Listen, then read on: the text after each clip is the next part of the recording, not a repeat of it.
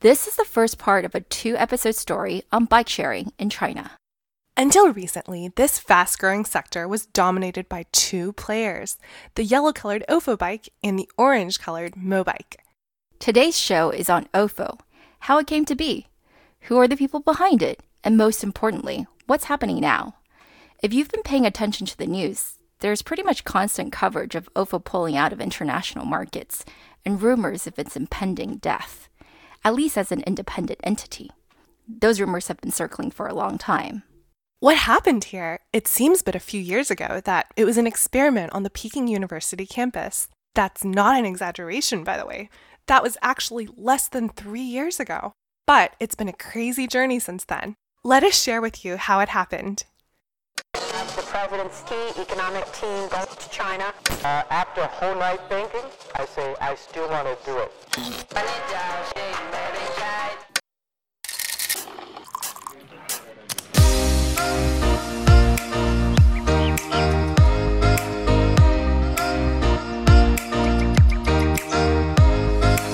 Hi, everyone. We're Tech Buzz China by Pandaily, powered by the Sinica Podcast Network.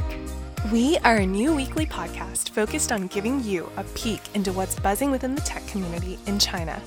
We uncover and contextualize unique insights, perspectives, and takeaways on headline tech news that don't always make it into English language coverage. Tech Buzz China is a part of pandaily.com, a new English language site that tells you everything about China's innovation.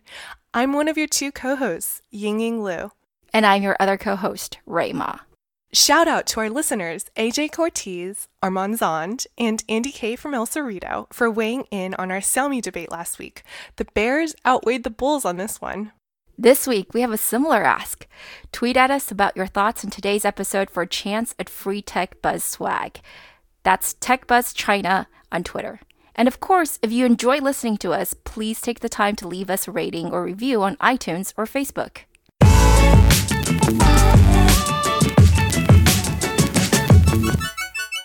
Ying Ying, let me test you on your Chinese history here. What are the four major inventions of ancient China? That's too easy. Every Chinese kid knows this by like age five. The Sida Faming, or four great inventions, are papermaking, printing, the compass, and of course, gunpowder. Ding, ding, ding, ding, ding. And the Chinese are majorly proud of these. However, even the last one of these great inventions, printing, happened at least a thousand years ago.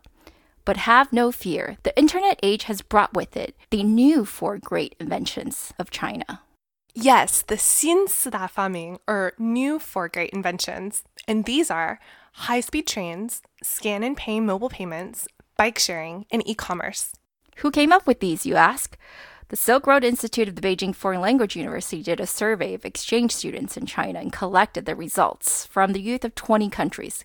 Countries like Romania, Kazakhstan, and Mongolia, along China's new One Belt, One Road policy. Now renamed to Belt and Road. Anyway, it's too boring to go over what that policy is, but suffice to say, it's one of the most important pronouncements by President Xi since coming to power, and it figures prominently in Chinese media and business initiatives. Yeah, so these exchange students apparently voted for those four as the four new great inventions, and it quickly became a meme of sorts in China. What these students didn't realize, of course, is that China didn't actually invent any of these things, but it does have a dominant lead, mostly due to its large domestic market. There's just too much demand. And today, as you already know, we're going to be talking about one of them in particular bike sharing. Specifically, dockless bike sharing, or as some people call it, flexible bike sharing. Bike sharing has been around as early as 1965, starting off in Amsterdam, of course. And one of the oldest dockless bike sharing programs, Deutsche Bank's Call a Bike, has been around since 2000. Obviously, back then there were no smartphones and no apps, so work through your phone using a series of authentication codes. Which is really not all that different from what OFO, the Chinese bike sharing company known for their Xiaohuangche, or little yellow bikes, rolled out initially. In fact, it was even simpler. It had a mechanical lock which opened a static code. That meant if you could remember the bike number in the code, then you could always open it without having to use the app. And that's what happened. Plenty of people abused the system and basically stashed away the bike somewhere hidden so no one else could find it and just committed the lock code to memory. So, for a while, in typical Chinese opportunistic fashion, OFO bike sharing actually spawned a whole side industry of its own. OFO bike lock password sharing. People created WeChat groups with spreadsheets of bike plate numbers and lock codes, which they shared with each other. I think most of these were free, but some people were a little bit more greedy and would charge you 30 cents or about a nickel in US dollars for the lock code. For the bargain hunter, this is 70% or more off from OFO's fees, which was 1 yuan or 15 cents for half an hour. When an early stage investor was asked about this bug, he said, It's not a bug, it's a feature. In an early stage company, do you think it's more important to grow distribution or revenue? Okay, I find that really hard to believe, but whatever makes for a good story, right? Yeah, I don't believe that either. What, we made crappy locks so people could ride our bikes more? Anyway, we know now that kind of distribution over revenue thinking definitely came back to haunt them. Oh, for sure, but let's go back in time a bit to 2014, where there was no OFO yet, because I think the birth of OFO is an important story. It explains a lot about why they became the company they are today. Let's do it, Ying Ying. So, in 2014, the five founders of OFO, who are they? Well, the most important one is Dai Wei, the CEO who got his undergrad in finance from Peking University's Guanghua School of Business, which is either the top one or two university in China, depending on who you ask. Xue Ding was a classmate in the same program, and they completed their bachelor's in 2013. Zhang Siding was from archaeology, Yang Pinjie from international studies, and the only remotely technical person was Yu Xin, who was in the information sciences school. Dai Wei, Xue Ding, and Zhang Siding were members of the university cycling club, and it was during one of the club's trips freshman year that Dai and Zhang met. Remember now, it's 2014, and the notion of mass entrepreneurship, or 大众创业万众创新, was just beginning to show up in China. Premier Li Keqiang formally introduced it in September 2014 at China's Summer Davos the government went all in. This became the refrain for the next several years in China. In China, the government's calls to action are heated in a big way. And we see that very clearly in venture capital investments in China, which jumped from less than $20 billion in 2014 to $30 billion or even 60 billion in 2015, depending on which source you use. Ying Ying and I were both on the ground as this was happening, and let me just say, it was crazy. So, no surprise that Dai Wei and his friends became obsessed with entrepreneurship, specifically internet entrepreneurship, which is what the government was calling for in 2014. Just a few years back, this would not have been viewed very positively for five PKU grads. And so, early in 2014, they got started and decided to combine their love of bikes with internet entrepreneurship. Later articles mocked them for this period as 面子创业, which basically just meant that they were doing a startup for the sake of doing a startup. But even though it was quite bubbly back then, they weren't all that successful in the beginning, not in getting fundraising. For an entire year and seven months, they basically made no money. But I think this is an extremely formative period in the company's history because they didn't give up. And I think that persistence and pigheadedness carries through to today, for better or worse. Credit to them, though, they never strayed away from bicycles. They did mountain biking rentals online and received one order in two months. They did installment payments for high end bikes and sold five bikes. They tried secondhand bike marketplaces and bike related wearables, but nothing worked. Until they hit upon the idea of bike sharing. According to Dai, they only had about 400 yuan left in the bank and decided to regroup. He thought hard about his own worst customer pain point and decided that it was losing five bikes in his four years of undergrad. They thought sharing bikes would solve this problem. So on June 6, 2015, they convinced their first classmate to put his bike on this bike sharing platform. It wasn't yellow, it was a blue mountain bike. Probably because they realized that would be too slow, they began to make their own bikes. On September 7th, 2015, right as school was starting, they rolled out their first batch of bikes. On the first day, they had 500 registered users and 200 orders. On the second day, 300. By the 10th day, they had a 1,500 orders a day. And in less than two months, they were getting 4,000 orders a day on just the Peking University campus alone. And then, legend has it, Investor Robin Luo from GSR Ventures happened to be on campus for an event and saw these yellow bikes. He immediately called for a meeting, recruited senior partner Allen Zhu to look at the project together, and put in a $1.5 million investment. With all that money, OFO immediately expanded to other campuses. I've always wondered what the heck OFO stands for because Chinese people like to make up English words. But we found the answer as we were doing this story. It's actually just the pictorial representation of a bike, with the two O's representing the wheels and the F representing the frame. Get it? I thought that's actually pretty clever. I guess from the get go, the team wanted the product to be global, so they chose a name that could be understood the world over. Yeah, if anything, OFO was never lacking in ambition. I think that's a point we want to hit home. OFO, to me, represents the archetypal post 90s entrepreneur. There is no lack of passion with these teams, and they pride themselves as mission driven. Dai Wei is fond of saying that he believes there will be a day where OFO can have just as much impact as Google does in the world. It's this attitude that can maybe explain much of what happened later, because obviously, as with anything in China, there's going to be a ton of competition. And we want to contrast the OFO founding team with the older and clearly more experienced Mobike founding team, most of whom already had experience in the transportation automotive spaces. One of them was the ex GM of Uber Shanghai. And another was Pandaily founder Kevin's ex colleague. But yeah, the teams clearly had really different DNA back to the story. We don't want to repeat OFO's many fundraisings and milestones here because you can find that online anywhere. But basically, they have raised about $2.2 billion in less than three years. And note that their last disclosed valuation from 2017 is only $2 billion. This is a heavy capex business. Anyway, they have a ton of investors, which we won't name here.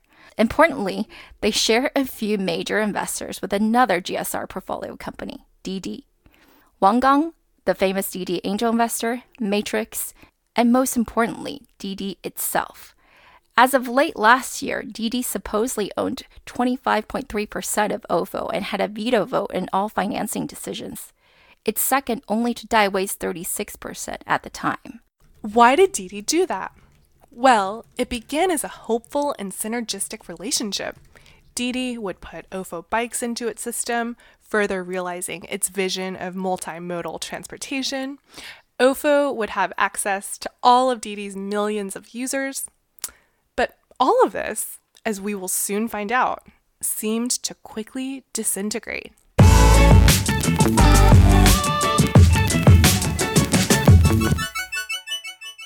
Interested in learning about trends and innovation about tech in China from some of the leaders of the biggest Chinese tech companies right here in Silicon Valley? Our friends at PingWest are hosting their annual tech conference, Sync 2018, on August 5th, and you're invited. Use code PANDAILY, that's PANDAILY in all caps, at sync, S-Y-N-C, dot pingwest.com for 50% off all tickets. They'll have speakers from areas such as machine learning, blockchain, and even film and game design.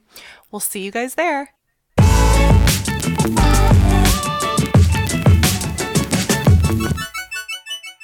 You know how we mentioned the stubbornness of OFO's team earlier?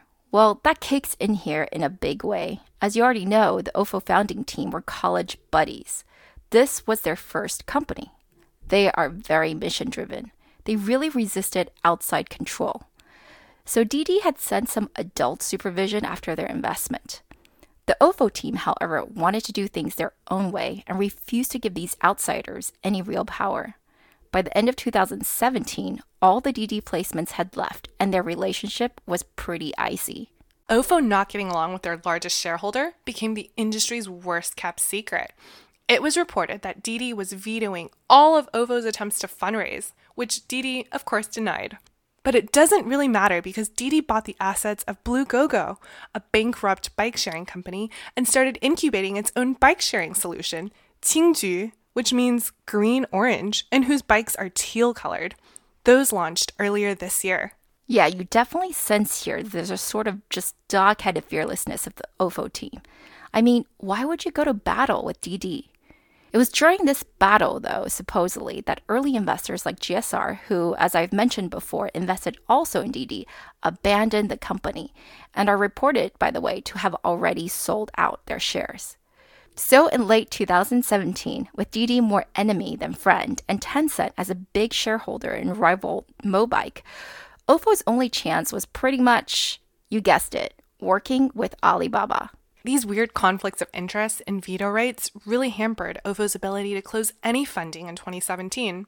But they were hemorrhaging cash, so they came up with a clever way to get some cash by using their fixed assets, i.e., bikes, as collateral and getting over $250 million from Alibaba without having to go through board approvals, or at least that's what's been reported.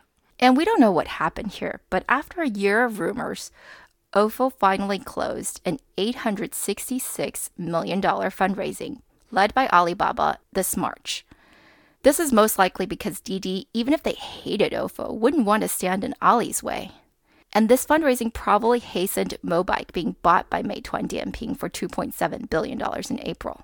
Although that was probably always going to happen anyway, since Meituan is Team Tencent. Anyway, Alibaba now owns 16% of OFO.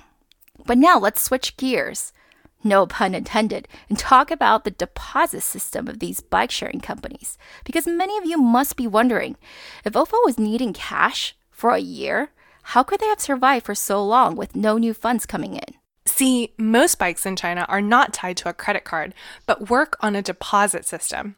OFO, for example, charged you 199 RMB or almost $50 up front before you could take advantage of their 1 RMB per ride system. It was the deposits that allowed many of these bike sharing companies to stay afloat, and because there was not much transparency into what happened to the deposits, nor much regulation about it, we see most of the bike sharing companies using this money to fund operations. You might think this is ridiculous, but this is what happens in China on a regular basis due to the lack of an advanced credit system. If you check into a hotel, for example, you always have to prepay a deposit as insurance for incidentals. Anyway, two months ago, Beijing just formally announced proposed legislation regarding deposits for bike sharing. So in the future, the deposits will probably have to be kept in a separate account. But it's not law yet. And that's why we see in the over 50 bike sharing companies who've gone bankrupt that most of them have users complaining that they never got their deposit back. Probably all of them operated the same way. You mean basically misusing funds? Yeah, I do think using deposits is shady, but it wasn't illegal. And frankly, the business model was so difficult to get to work anyway. It's an entrepreneurial pursuit that leaves no room for mistakes. That's giving the entrepreneurs a lot of credit. I mean, you can also call bike sharing companies 被资本养大的巨婴, which translates into giant babies that have been raised by capital, venture capital. For good reason. A few investors have done the following math. Based on estimates, an OFO bike could expect to be ridden 2.5 times a day, but I'll use three for illustration purposes. Three times. That's pretty close to the public stats that Dai Wei has mentioned in April, which is 32 million rides across 10 million bikes. Yup, but that's in good weather. So let's optimistically use 250 days a year, even though we both know that in much of China, the northern half basically is probably a lot less than that due to the severe winters. So, okay, if you do 3 times 250, that's 750 yuan, or a little more than $100 by today's exchange rate. We know that the cost of each OFO bike has gone up from less than 300 RMB to higher now because they had to add smart locks to compete with Mobike. So, less than a year to make your money back, but not when you take into account the fact that maybe nearly half of them are broken. Nearly half? Yup. A recent survey in Shanghai, one of the largest bike sharing markets in China, showed that just 60% of bikes were functional. That's not just for OFO, but industry wide. So there's a lot of repair costs here. In fact, there's a joke that the real beneficiaries of the bike sharing craze are the bicycle repair mechanics. And of course, I'm not counting any operational cost involved in promoting or moving the bikes around to rebalance supply. That's just to have your bikes even be working. Yeah, I heard that too. But maybe the mechanics won't be complaining for much longer because the bike sharing craze does most definitely seem to be dying down. And the first sign are in the suppliers, who seem to be dying in droves. In the so called China's first bike manufacturing town, Wangqingtuo village in Tianjin, supposedly a hundred businesses have already gone kaput. Probably not all bike sharing suppliers, but a good amount. Although, I will caveat that headline with the observation that, frankly, Chinese businesses spring up out of nowhere and die suddenly all the time. It's totally not weird to go on vacation for a few weeks and find that when you get back, the restaurant you used to go to all the time downstairs is not only gone, but has been replaced by a hair salon. Few people realize that while businesses in China grow at exponential speed, many of them also die at exponential speed. And maybe that's what OFO is doing dying at exponential speed.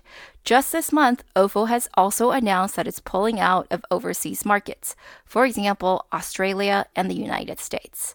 It's announced a bunch of layoffs, and we don't know what will happen with the Chinese government. A state owned paper recently criticized the oversupply of bikes inside of China. People are complaining that there's just too many bikes. Let's take the city of Shanghai again as an example. There are 1.7 million bikes now in Shanghai. Granted, the city has something like 25 million people, but that's still one bike for every 15 people. Experts think it should be more like 500 to 600,000 bikes for the city, or what roughly one every 50 people, not 15. That means the current market is two times oversupplied. OFO alone has 700,000 bikes in the city, and Mobike has over 600,000. Assuming all the small players die, they still need to cut down their supply by half or more. Which might be the reason why OFO has been trying to diversify its revenue stream in recent months. It's been aggressively pushing advertising on spikes. It's also started selling ads inside of its app and even putting in news, video, and gaming features. Critics are seeing this as an example of just how deeply troubled its business model is. In China, you resort to gaming when you just can't figure out how to make money with your original product. It's the fastest cash flow when you've got traffic, which OFO has. In May, it had over 28 million MAU. But don't think we're hating on OFO here.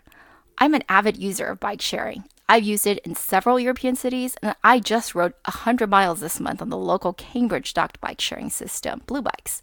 So we are not haters. But let's hear what our bike expert friend Karl had to say. Karl, can you introduce yourself?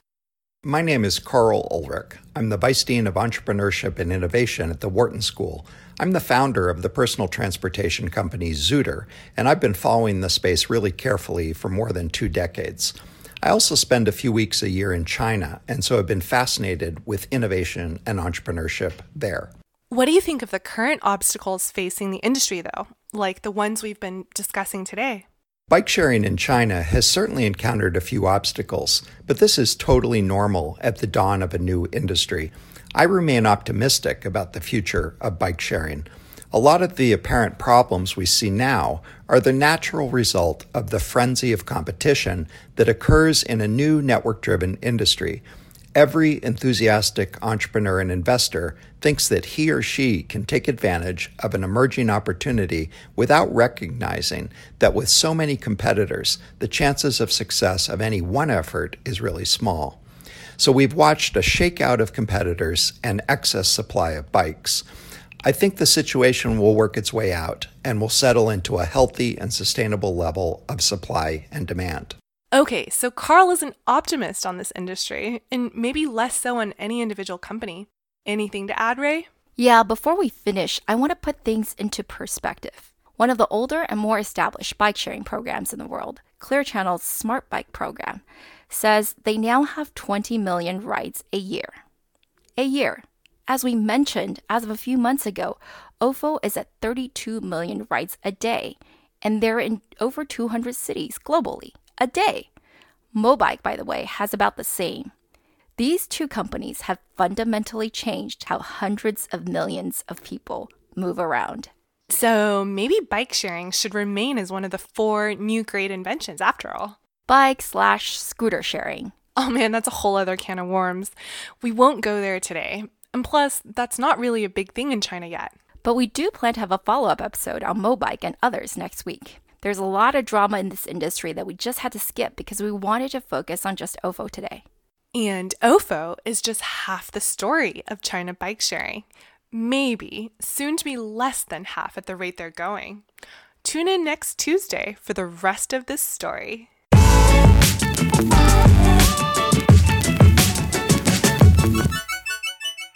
We'd like to give a shout out to our partners at SupChina.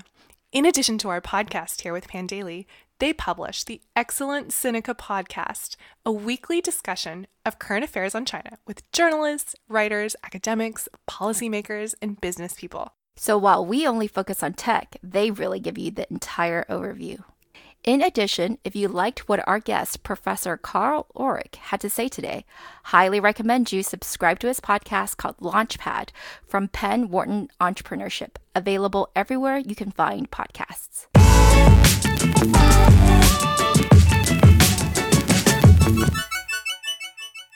Okay, that's all for this week, folks. Thanks for listening. We really enjoyed putting this together and are always open to any comments or suggestions.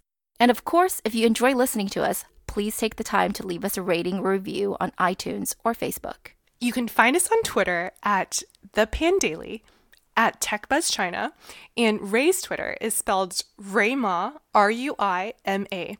My Twitter is spelled G I N Y G I N Y. We'll be back here the same time next week. TechBuzz China by Pandaily is powered by the Sinica Podcast Network. Pandaily.com is a new English language site that tells you everything about China's innovation.